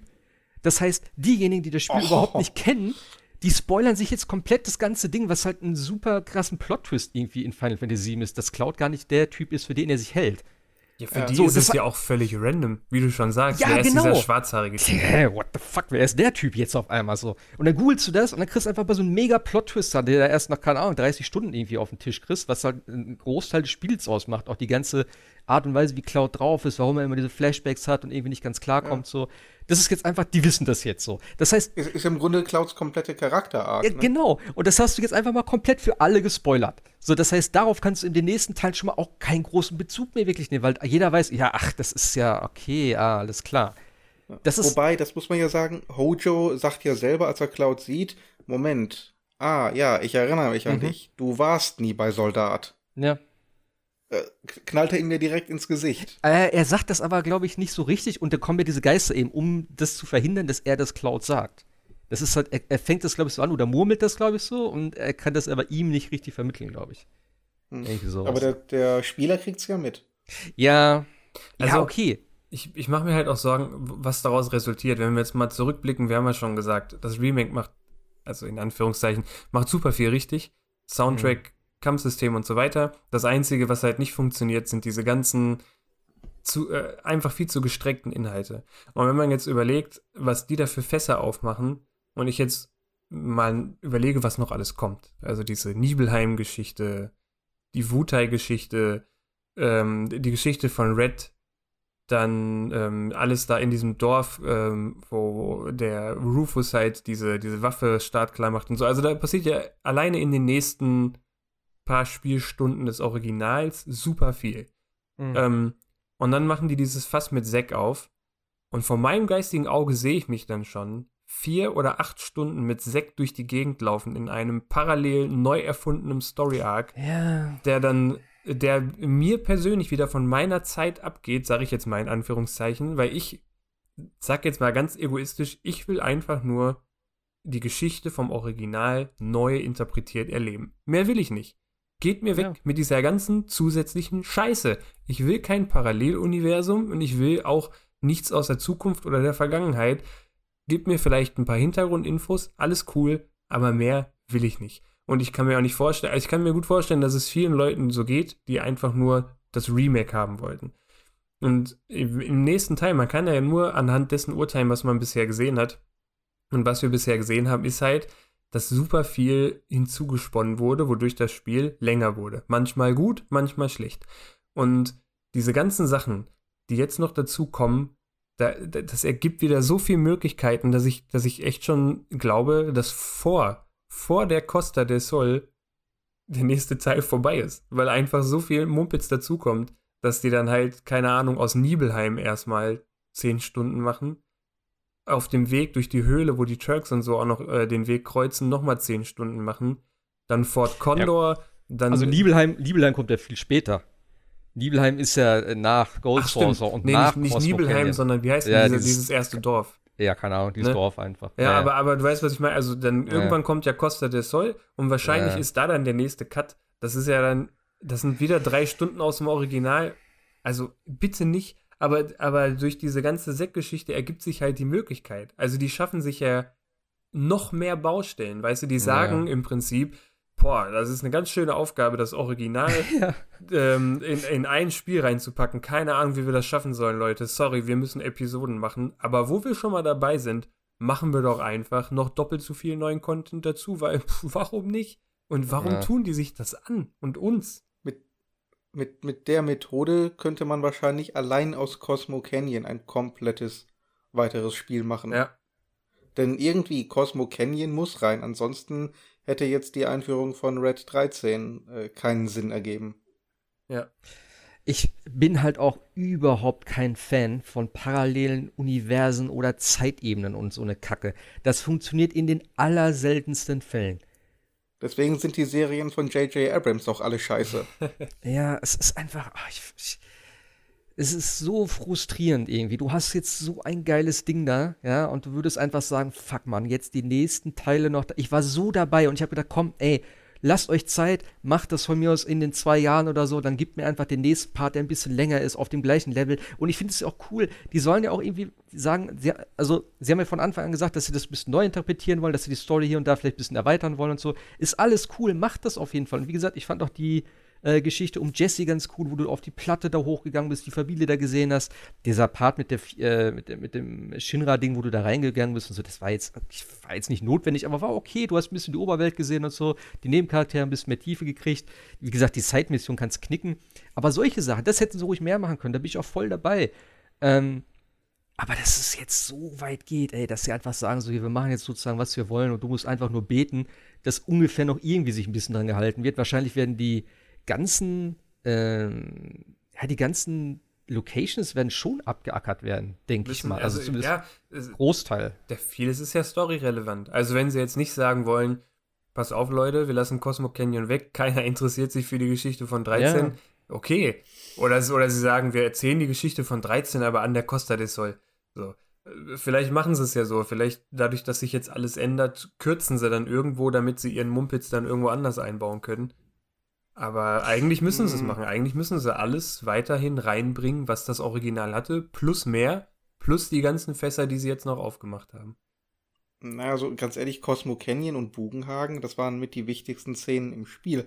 Da hat Fand man ich auch. alles gelernt über den, äh, den Planeten, über, über Marco. Gut, ein bisschen, bisschen was davon hat man jetzt auch hier in Midgar schon mitbekommen.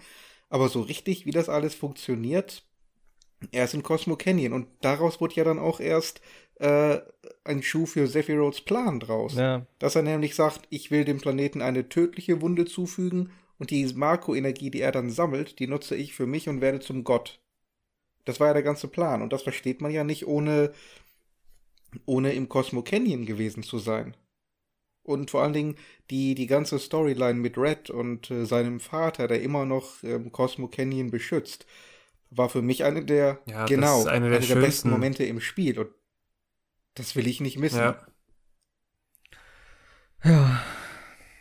Also ich bin wieder, weißt du, es ist einfach wie vor einigen Jahren, wo Final Fantasy, also wo das Remake angekündigt wurde, ich dachte so, oh, hoffentlich verkacken sie es nicht. Dann bin ich jetzt durch, bin völlig zufrieden und jetzt sitze ich hier und denke nur, mein Gott, sie werden es bestimmt doch noch verkacken. Ich kann dem Druck einfach nicht mehr standhalten. Ich bin da, da bin ich nervlich, glaube ich, nicht so in der Lage. Das macht mich fertig.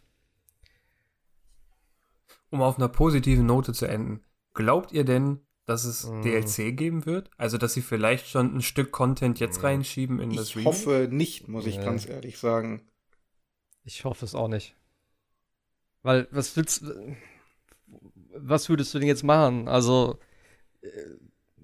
Also du kannst ja, Ja. keine Side Story machen, das macht wenig Sinn. Aber jetzt die Hauptstory fortzuführen, das, das glaube ich. Dann, vor allen Dingen, dann fragt ja jeder, ja Moment, äh, ihr habt hier jahrelang gewerkelt, habt keinen richtigen Schlachtplan, sagt, wir haben nicht mehr geschafft, deswegen habt ihr nur Midgar auf der Platte. Äh, und ein paar Wochen später kommt hier ein DLC. Wem wollt ihr, wem wollt ihr das verkaufen? Also damit machen die sich endgültig lächerlich. Ich glaube, das traut sich nicht mal Square. ja. Wobei es, also ich meine, rein wirtschaftlich wundert es mich doch, dass sie nicht irgendwie irgendwas ankündigen mit DLC und so, weil das Spiel sich ja verkauft ja. wie geschnitten Brot. Es muss halt auch irgendwo noch Aber Sinn es ist, ergeben und passen. Ist schon. Äh, hat von, also ich glaube, damit würden die viel Goodwill wirklich äh, zerstören. Ja, ich, also wie gesagt, ich kann mir nicht vorstellen, dass wir die Einzigen sind, die da gerade alle so ein bisschen äh, leichtes Nervenflattern kriegen. Und ich glaube, wenn du jetzt so mit DLC anfängst oder so, ich weiß nicht, also schwierig. Dann kommt äh, the, ja. the, Story Aber of Zack oder so. Äh, von mir aus dann lieber so, anstatt dass es im Hauptspiel drin ist. Aber ähm, nee, lass es einfach. Ja, aber nachher brauchst du das Wissen fürs Hauptspiel. Das ja. ist ja immer das Problem. Das, ja. das sage ich ja schon seit längerem. Diese, diese ganze Scheiße, dass Square nicht mehr in der Lage ist, in einem einzigen Spiel eine Story zu erzählen. Final Fantasy 13 hat zwei Nachfolger. Ähm, Final Fantasy VII hat äh, Filme, Spielableger etc.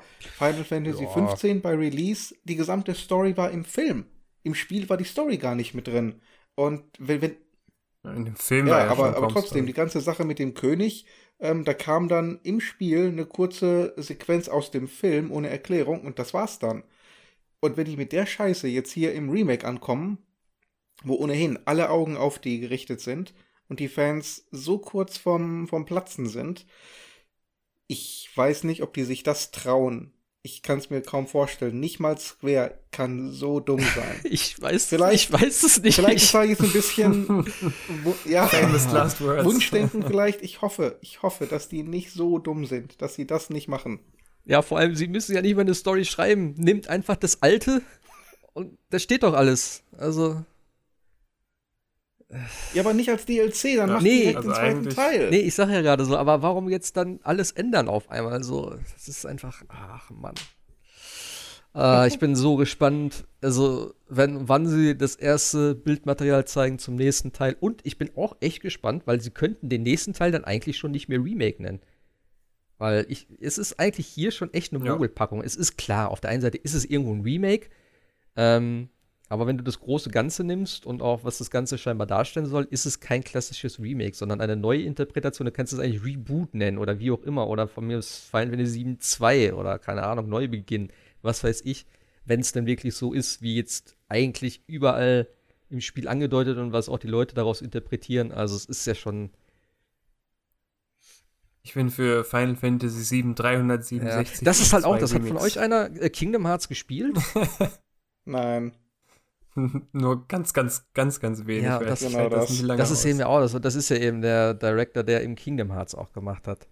Äh, ja, wobei Nomura war original ja, auch schon. War der Original-Charakterdesigner also, unter anderem. Ja, okay, ja. aber ich meine, ne, Charakterdesign und dann halt sie komplett. Also es sind ja schon viele dabei, die früher da äh, an sieben gewerkt haben, was auch cool ist und was man auch, glaube ich, doch merkt. Ähm, aber diese Geschichte einfach, dass er Kingdom Hearts gemacht hat und dass da vielleicht jetzt weil Kingdom Hearts hat ja eine super abredete Story, so wie ich das verstehe. Ich habe mir mal ein paar Videos dazu angeguckt und selbst die Leute, die es ja gespielt haben, verstehen da nicht wirklich alles davon. Und das brauche ich einfach nicht in Final Fantasy 7 und das nimmt halt jetzt so schon wieder diese Form an mit Parallelgeschichten und Zeitebenen und sowas da und holy shit. Also ja. Ich meine, er hat ja auch viel Gutes gemacht, ne, wie wir schon ja. sagten. Das ist ja an sich ein Top-Spiel. Und auch die Neuerungen storytechnisch ja, ja. bis zum Ende, die er reingebracht hat, sind ja auch alle gut und alle richtig. So, das kann man gerne so machen. Aber er ist dann so ein bisschen halt wie ähm, hier Sch Schamalan oder wie der heißt, der von The Sixth Sense. So ohne, ohne Twist. Ach, das ist ja auch okay. Du musst ja auch irgendwo als alter Spieler vielleicht noch ein bisschen Anreiz haben, zu sagen, okay, mal gucken, was jetzt kommt. Und es muss ja auch ein bisschen Spannung da sein. Das finde ich auch richtig. Ja. Aber hat man doch, oder? Also, ich meine, du hast doch die ganze Zeit, denkst du dir, ach, das, ja, stimmt, klar, macht Sinn. Also, ne, so tiefer macht sich in Wirklichkeit Gedanken darüber, wie viele ja. Menschen das Leben kostet. Ja, nicht schlecht. Ähm, hier, Jesse hat eine Hintergrundgeschichte. Oh, macht Sinn. Ja, auch eine Familie. Der Vater ist krank wegen der Arbeit ja, okay. am Reaktor und sowas. Äh, das ja, ist klar, das ist alles so ein bisschen mehr, mehr Fleisch, so was du da hast. Das ist richtig. Ja, okay. Ja, aber das ist ja das Neue. Also das ist ja das ja, ist natürlich. Comic Für mich das auch vollkommen reichen, aber ich äh, kann auch irgendwo nachvollziehen, wenn du sagst, okay, ihr wisst alle, was passiert. Ihr werdet als nächstes, äh, als nächstes stürzt die Platte ein, dann, äh, oder ihr müsst zum Wallmarkt und dann müsst ihr tiefer retten und Cloud kriegt ein Kleid, haha, lustig, so, weißt du. Das kann ich schon irgendwo verstehen, dass man da sagt, wir müssen vielleicht irgendwo noch was mit einbringen, was ein bisschen unerwartet ist, was vielleicht ein bisschen so ein kleiner Twist ist, alleine sei es jetzt mit Roche oder so, das hätte mir schon gereicht, wenn man da vielleicht einen Story-Arc geöffnet hätte mit einem anderen äh, Antagonisten, sage ich jetzt mal, oder so ein kleiner Typ, der vielleicht später auf deiner Seite kämpft, was weiß ich. Ähm, das hätte mir schon gereicht. Und das ist halt, ähm, ja, äh, mehr ist so okay, komplett aber anders. anders. Halt, ne? Ich bin echt gespannt. Ich hoffe, wie gesagt, dass es auch äh, egal was jetzt kommt, aber ich hoffe auch trotzdem, dass es nicht ewig dauert. Also wenn sie jetzt wieder vier Jahre da machen und so, dann holy shit. Das nee, also Kann ja eigentlich nicht, ne? Ich ich wenn man überlegt, wie schnell andere Studios riesige ja. DLC raushauen. Ich meine, wie lange hat, ähm, haben die gebraucht für Blood and Wine für den DLC? Der kam ja ein Jahr später ja, oder so. Ein bisschen, bisschen, ja, ja, so ungefähr. Oder anderthalb. Das ist ja fast so lang wie Final Fantasy. Der ist ja. ja. Ja. Der ist ja riesig. Der ist ja, das ist ja ein Content-Monster. Und also ich kann, ich denke mal, der Optimist in mir sagt an, äh, Ende nächstes ja. Jahr. Gut, du musst natürlich jetzt auch sehen, ne? Wir haben jetzt diese ganze Corona-Scheiße, ja. das wird natürlich auch seinen Impact hinterlassen. Ähm, ist auch ein interessanter Punkt, weil das könnte auch dazu geführt haben, dass es bis jetzt noch keinen wirklichen Patch gibt, der vielleicht Sachen schon behoben hätte, weil äh, wenn du nicht arbeiten kannst und nicht patchen kannst. Oh. Aber das wäre ja, eine willkommene Ausrede. Ich glaube, das hätte Square Enix ja, kommuniziert. Ich weiß doch, wie die Japaner sind und aber wie gesagt, ich könnte mir schon vorstellen, dass da trotzdem ein bisschen äh, die Entwicklung leicht verzögert wird. Wie, äh, wir werden ja sehen, wie, wie lange das jetzt noch anhält. Ähm, aber ja. Ich, wie gesagt, also ich hoffe, dass sie spätestens in einem Jahr irgendwie Bildmaterial zeigen und vielleicht auch irgendwo mal ja, auch vielleicht ein Interview geben und sagen, in welche Richtung es gehen wird und so. Weil ich meine, klar, die freuen sich jetzt natürlich, dass alle darüber sprechen, so wie wir jetzt auch, dass wir uns Gedanken machen, dass die Leute sozusagen die Marke wieder irgendwo pushen und es wird darüber geredet und so. Das ist alles ein schlauer Move von denen. Ähm, aber es muss letztendlich auch irgendwie die, den Fans dann gefallen und zufriedenstellen. Sonst ist das eh alles für die Katz und dann, also wenn das in die Hose geht, dann bin ich echt, glaube ich, durch mit Square Enix. Ich war vorher schon durch mit denen. Ähm, aber das war jetzt so. Also ja, das klingt übertrieben, aber nach 15 dachte ich echt, es wird nie wieder ein Final Fantasy geben, was mir gefällt. Ja. Weil 15, ich, ich, wurde noch nie von einem Spiel so enttäuscht wie von dem ja, das habe ich auch ja. gesagt. Na gut, 13 war noch schlechter. Und trotzdem habe ich 15 probiert. Finde ich noch nicht 13 mal. hat wenigstens Story. So. Ja. Ja, aber eine, eine Scheiß-Story, ja, was soll's. Das habe ich auch nie zu Ende gespielt. Das hat mir auch nicht Beide gefallen. Spiele waren scheiße. Ja, das stimmt schon. Aber ich finde, mit 13 konnte man Spaß haben. Das war. Ja. Ich habe es nicht war, geschafft. So in seiner in Inhaltlichkeit konstant. Das war jetzt nie durchgehend gut, aber auch nie durchgehend schlecht. Es war halt ein Final Fantasy Mhm. und man könnte halt argumentieren, eines der schlechteren Final Fantasies. Aber 15, was ja erst 13 Versus war und wirklich ewig lang in Entwicklung war, wo vorher ein Film rauskam, fünf Anime-Episoden rauskamen, eine Cross-Promo mit Audi, Nissin, Cup Soup. Ja. Wo, also, das war einfach too much. Und dann ist das Spiel einfach nur so eine Katastrophe, wo nichts an Content drin ist, also Ja. so, so rein storytechnisch und du Fetch-Quests machen musst, nicht mehrere auf einmal annehmen kannst, immer nur eine nach dem anderen. Oh Gott, das tut so weh. Ich krieg jetzt schon wieder Kopfschmerzen. Lass uns nicht darüber reden, das sowas erwähnt man auch nicht. Ähm, was ich aber noch sagen Ja. wollte, ich verstehe auch nicht ganz, ich meine, ich- ähm, Final Fantasy VII ist vielleicht jetzt auch nicht unbedingt das Spiel, wo man sowas macht mit so einem krassen Twist. Das habe ich mich halt auch gefragt. Klar ist es jetzt naheliegend und vielleicht möchte sie es auch bei so einer Marke machen, aber warum machst du nicht einfach sieben komplett durch? Mit einem richtig geilen Remake und machst dann vielleicht den Achter. Ich meine, Remakes sind eh gerade komplett irgendwie äh, noch mehr Mode als vorher. Capcom hat zwei geile Remakes hingelegt. Äh, wie gesagt, Resident Evil 3 ist vielleicht nicht so ganz der, äh, das, das krasse Spiel, aber das war es damals auch nicht. Aber die sind technisch wunderbar umgesetzt. Die sehen toll aus. Die halten sich größtenteils an die Vorlagen. Ähm, warum hat man nicht einfach darauf gewartet, so ein Mindfuck mit Final Fantasy VIII zu machen? Was vielleicht jetzt nicht das ist mit Sicherheit ein geiles Final Fantasy, längst aber nicht auf dem Stand für viele wie Final Fantasy VII. Und jetzt kommt das Geile: Final Fantasy VIII dreht sich ja tatsächlich um Zeitreisen, um die Hexen, die halt Zeit manipulieren. Und warum hast du da nicht so einen Twist gemacht und hast gesagt, so, okay, das ist eine Neuinterpretation von Final Fantasy VIII und jetzt ist irgendwie alles anders?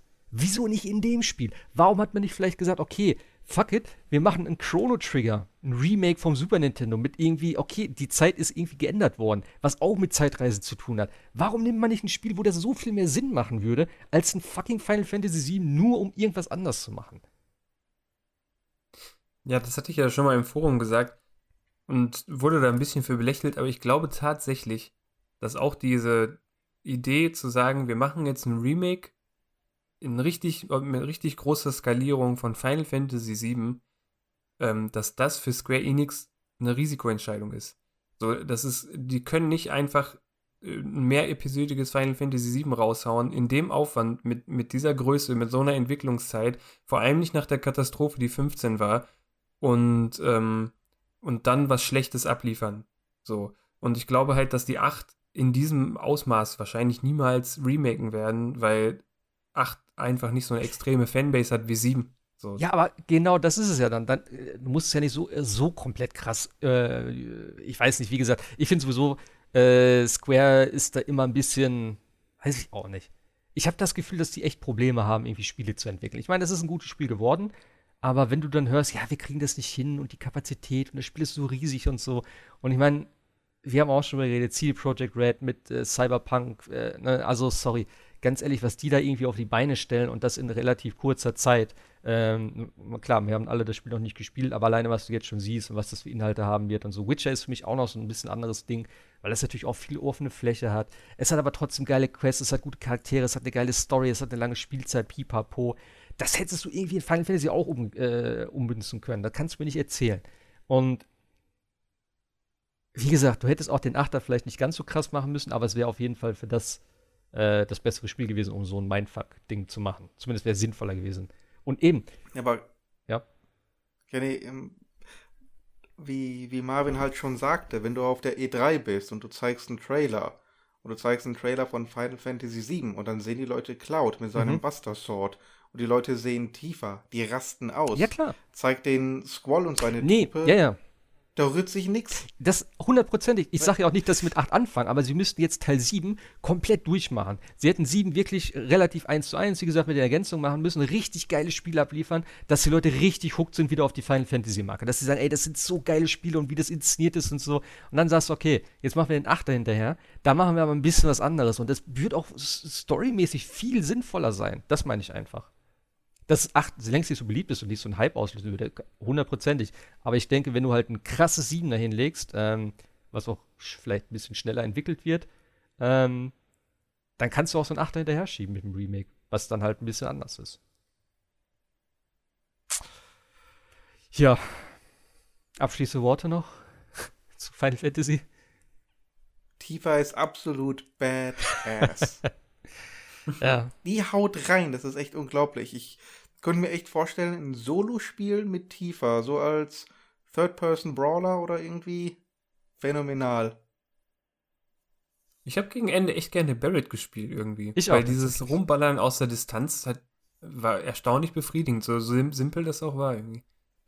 Ja. Ja, aber wenn es um wirklich Schaden geht und die wirklich in die Wand zu kloppen, dass sie sich nicht mehr bewegen können, egal wie groß die sind, da war Tifa einfach unangefochten. Ich fand ja auch geil mit dem, äh, dieser Dreamweaver Jenova, gegen, du, gegen den du ja. kämpfst, da habe ich richtig geliebt, mit dem äh, Triple Slash da die Tentakel wegzumachen. Oh, ah, das war die beste ja. Fege. Zack, zack, zack. Und dann fliegen die Dinger da rum. Du hast das ATW-Ding wieder voll, die nächsten drei hinterher. Das hat so Spaß gemacht. Also die Charaktere spielen sich echt richtig schön unterschiedlich und so. Also, ja, Kampfsystem. Also ich hoffe wirklich, wenn, wenn auch das Spiel vielleicht nichts wird im Endeffekt, ich hoffe, dass sie vielleicht in den nächsten Jahren bei dem Kampfsystem, bei dem gleichen Kampfsystem irgendwie bleiben.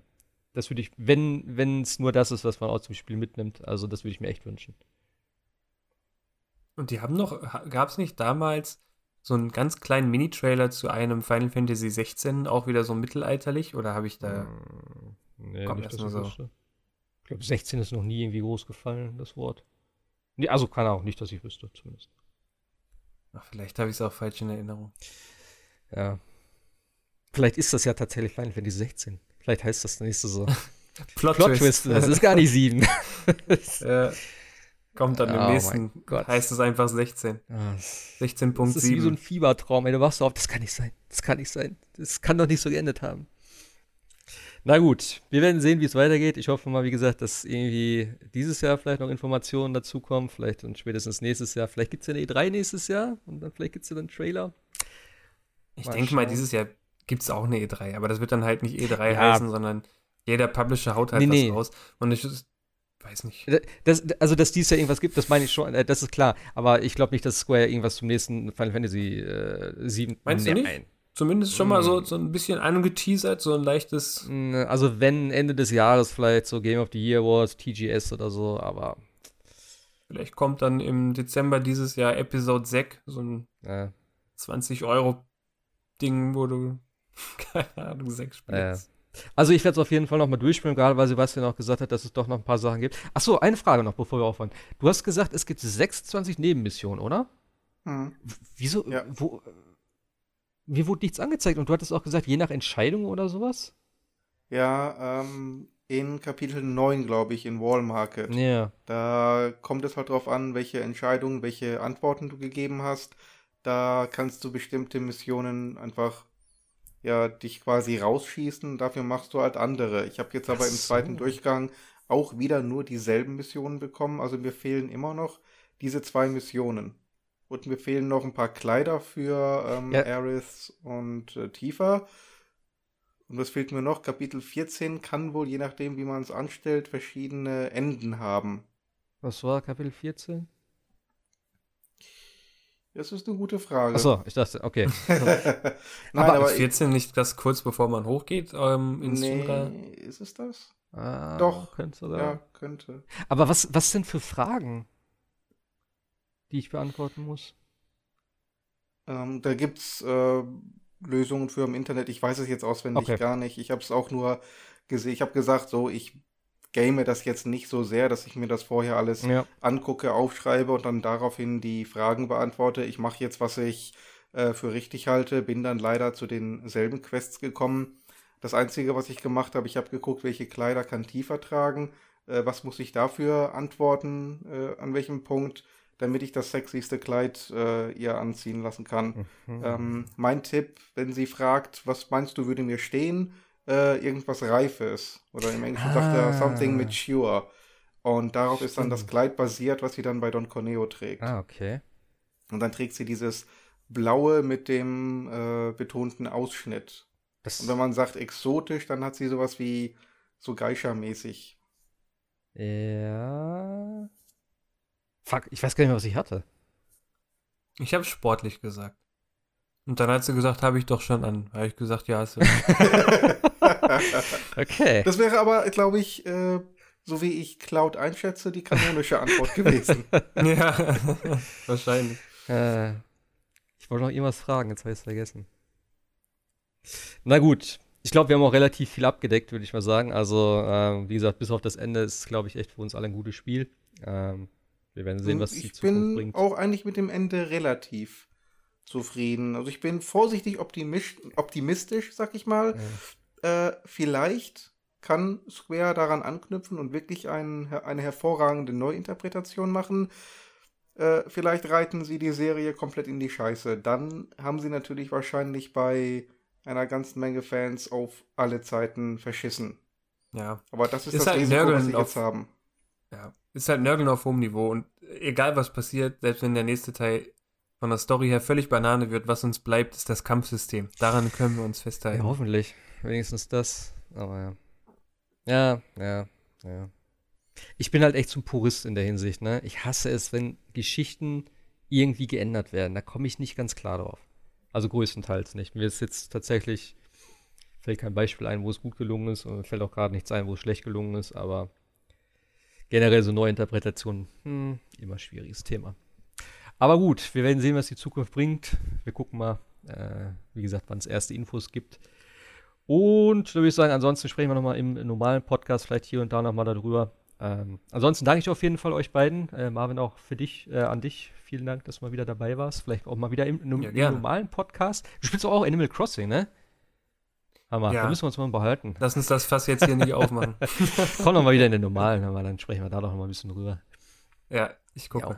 Sebastian, auch an dich vielen Dank. Äh, dann genießt deinen Ja, Urlaub klar. noch und äh, wir hören uns eh dann die Tage. Und natürlich auch Dank an alle, die zugehört haben. Äh, schreibt doch mal sonst eure Meinung äh, an uns irgendwie, wie ihr Final Fantasy, äh, ja, wie euer Eindruck ist, was so das Ende betrifft. Ähm, Würde mich mal interessieren. Und dann sage ich Danke. Bis zum nächsten Mal. Macht's gut. Haut rein. Bleibt gesund. Tschüssi. Ciao. Ciao.